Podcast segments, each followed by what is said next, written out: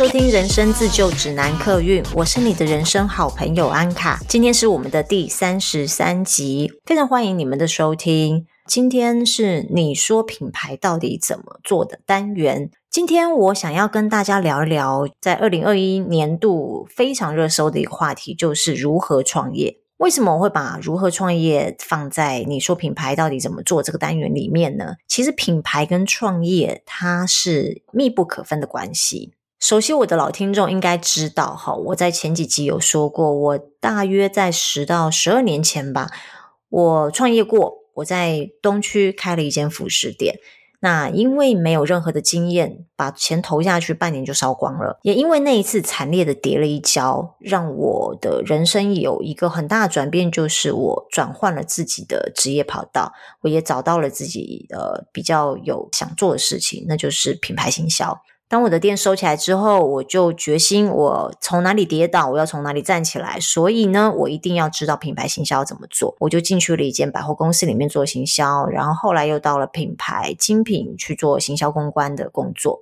这个中间的过程让我知道哦，所有的创业都跟品牌行销是密不可分的。可是呢，我们在创业之前，我们的第一步会做什么？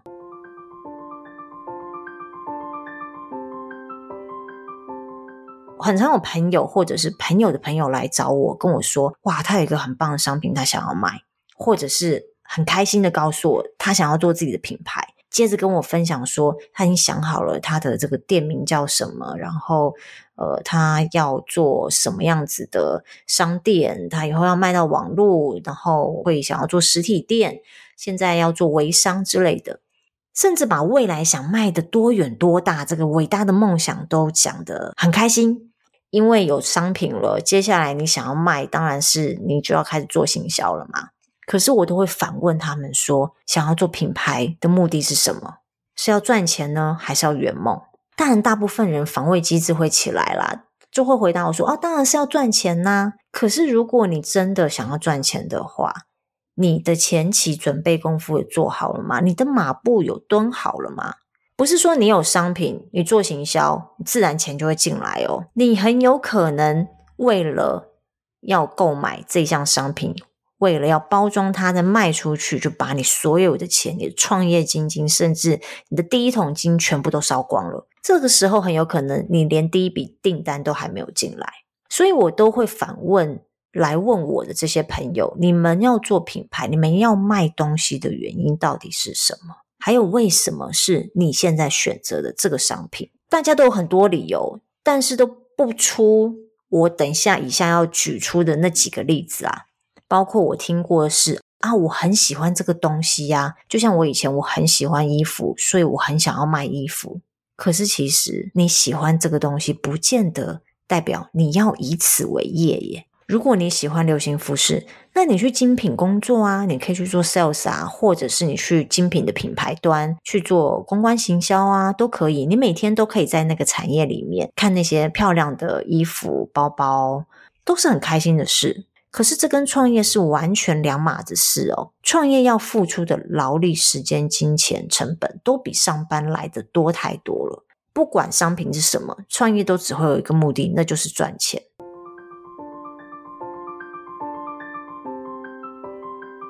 再接下来就是你为什么要选择这个商品？除了刚刚我说的，哦，我很喜欢这个东西，所以我想要投入这个行业里面。我也听过有朋友跟我说，因为我可以拿到很低的成本价。可是你有没有想过，为什么只有你可以拿到很低的成本价，别人拿不到？还有为什么给你很低的成本价的工厂，他不自己做呢？那你觉得凭什么你拿到比较低的成本价，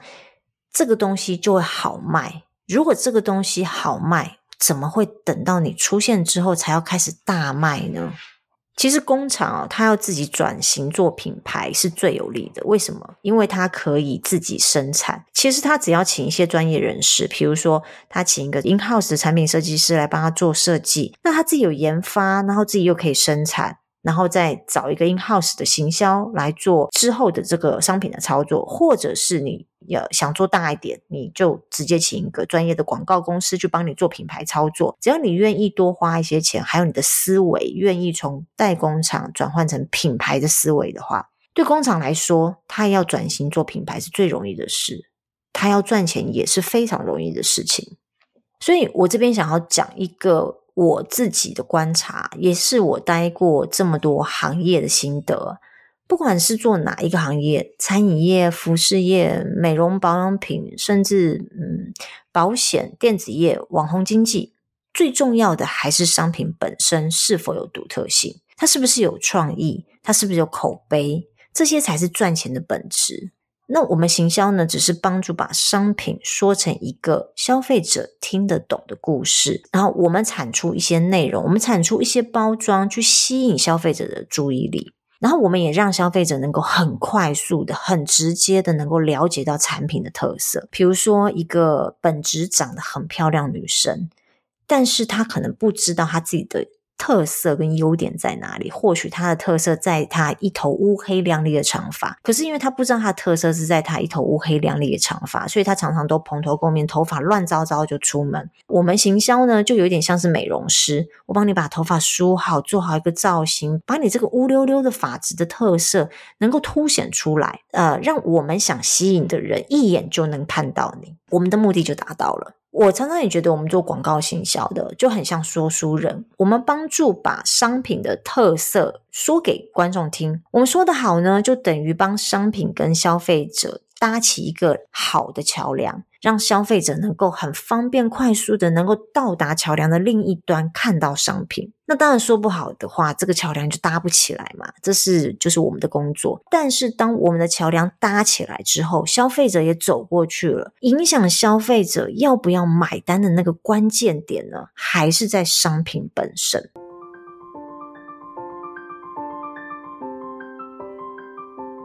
所以，当你有创业的决心之后哦，选择产品、选择你要销售的东西，是最优先、第一要考量的事情，再来才是行销。所以，通常呢，客户或朋友来问我的时候，当我知道他是在一个创业阶段，当品牌都还没有开始成立之前，我不会先跟他谈行销这件事情。我会先，我会带他一起思考：第一个，他适不适合创业；第二个，他是不是有找对商品；第三个，你要怎么行销，你要怎么包装。所以我这里呢，不会去谈营运计划、损益表、成本投资这些东西，这些知识哦，你上网一定都找得到，而且会非常的 detail。再来就是，你也可以去听吴淡如的人生实用商学院。我自己本身有订阅哦，我也是忠实的听众。他在节目里面分享很多创业投资的心法，他也请了很多呃品牌主、企业主上节目去分享他们怎么经营管理一间企业。那我在这里，我想跟大家分享。的是创业的第一步，你要选择产品的时候哦，你需要知道哪些事情，你要避免掉那些地雷，还有你要怎么选择产品，或者是选择产业。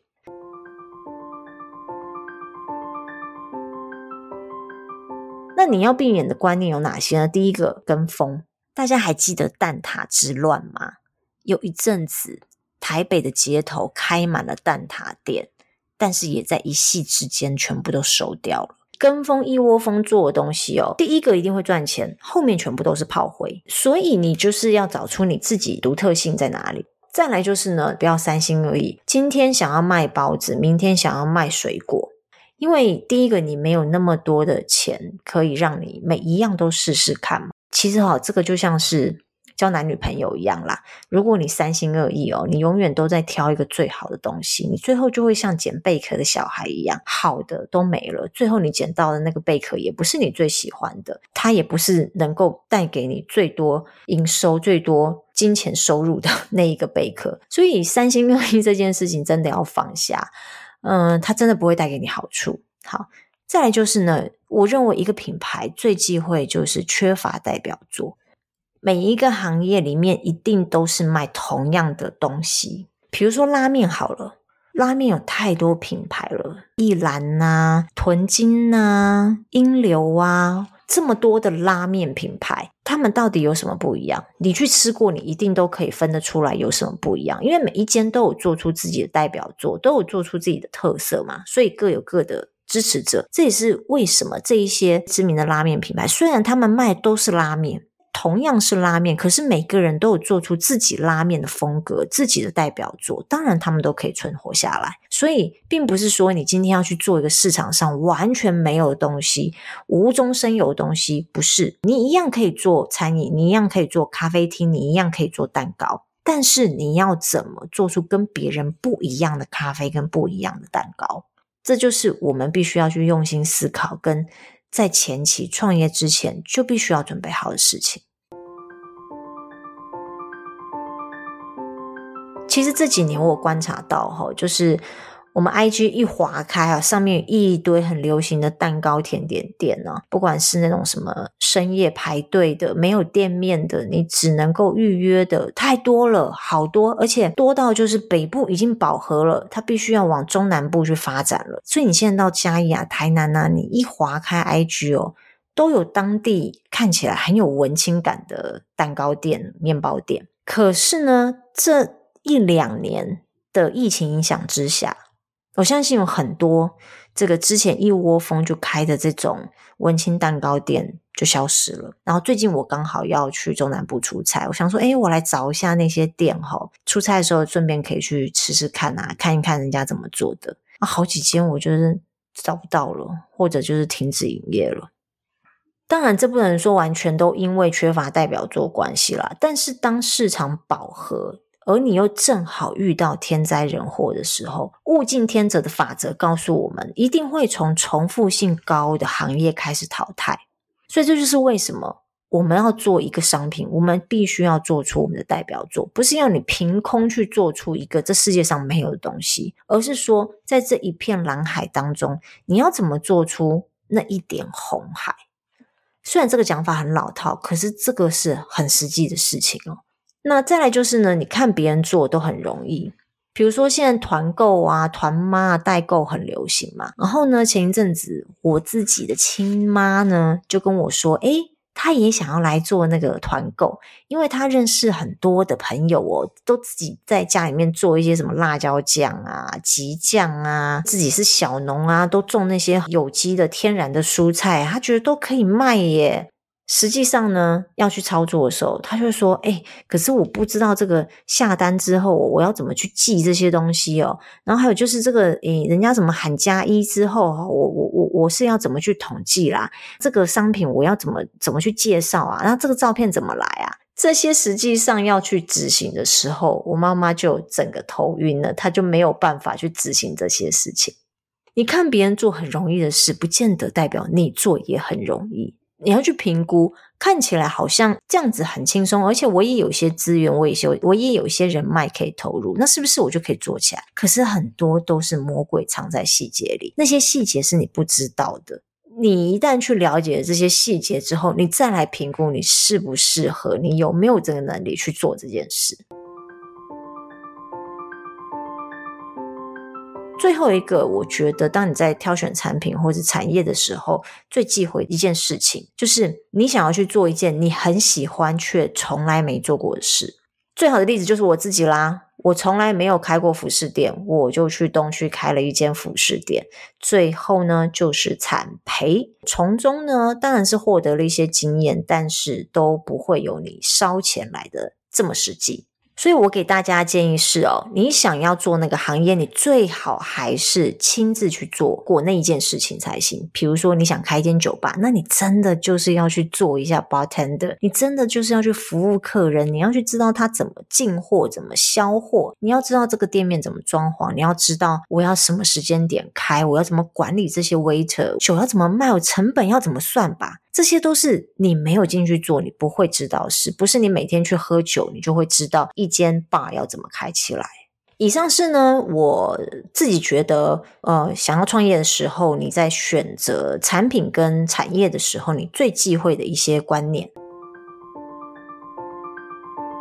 再来就是呢，我想要跟大家分享怎么选产品，怎么选产业。第一个最重要的，我相信大家都知道。你一定要做自己有兴趣的产品或行业，这是最基本的。虽然我刚刚说只靠梦想会饿死，但是没有热情也会短命的。有一次，一个朋友跟我分享他的爱情观，我觉得实在是太准确了。他说他喜欢特定长相的人。可是跟这样长相的人谈恋爱总是没有好结果，那我就劝他说：“你就不要那么重视外表嘛。”可是他说：“拜托，你可是要看着这张脸看一辈子诶，如果不是我喜欢的外表，我要怎么对着他一辈子啊？”所以同理可证，如果对你想要卖的产品没有热情，你只是想着卖这个东西会赚钱的话，你要怎么靠它赚钱赚一辈子呢？第二点就是呢，如果你不知道要怎么挑选产品，你也不太知道自己的喜好是什么，你平常对自己的观察可能没有那么深入的话，有一个方法可以让你自己知道你对什么东西非常有兴趣。我建议你呢，可以去看看每个月你的钱花到哪里去了。有些人很爱吃美食，所以他薪水的三分之一全部花在吃的上面。有些人很喜欢喝酒，到处去收藏美酒，甚至去上品酒课。那有些人喜欢研究美妆品，喜欢研究这个保养品的成分，还有比如说这个粉底液擦起来会有什么质地、什么质感，它会让皮肤透亮，还是说看起来很光滑？人家说你把时间花在哪，你的心就在哪里。同样的，你把钱花在哪，你的关注也在那个东西上面。我相信你也会对那件事情特别的有研究，所以呢，你可以去观察一下你每一个月的支出的流向。或许你每一个月花大笔钱去买的那个商品，将来有一天你会靠它赚钱。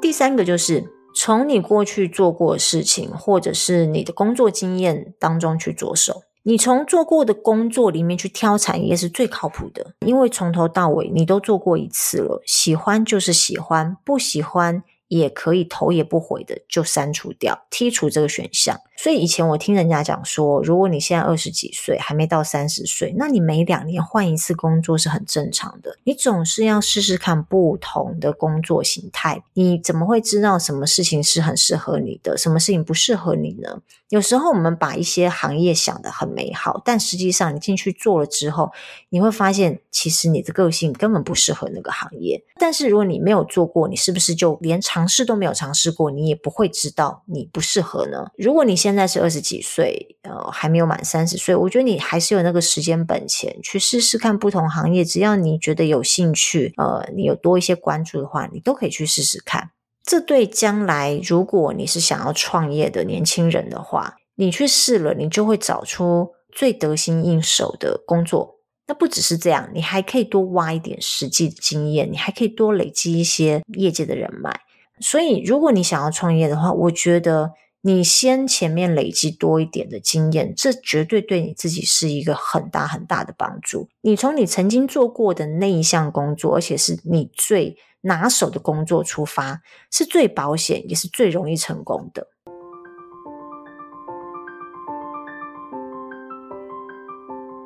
今天这一集讲了创业的第一步，那下一集我们就会来进入主题。当你确定了产品之后，接下来就是看说书人怎么说故事。下一集开始，我会分享怎么说出品牌故事。最后呢，请让我工商服务一下。如果你喜欢这一集，如果你喜欢我刚刚分享的关于品牌、关于创业的心法的话，不管你在哪一个频道听到我的节目呢，都请你按下订阅。这样子的话，你才能在第一时间收到我更新的内容。那如果你是我的老朋友，你非常喜欢这一集，你也觉得很实用，也欢迎你分享给你身边需要的朋友。或者是你也可以留言给我，跟我分享你的创业故事，或者是你对品牌的一些想法，也可以到 IG 私讯给我。回复讯息跟留言的速度会比较慢一点，但是呢，你们留言我是一定都会看的。然后，如果我没有及时回复你的话，那请你多给我一些时间，因为呃，我自己也还是有一些手边的工作要做。我在回留言的时候，我希望自己是能有一段静空的时间，好好静下心来感受你们想对我说的话。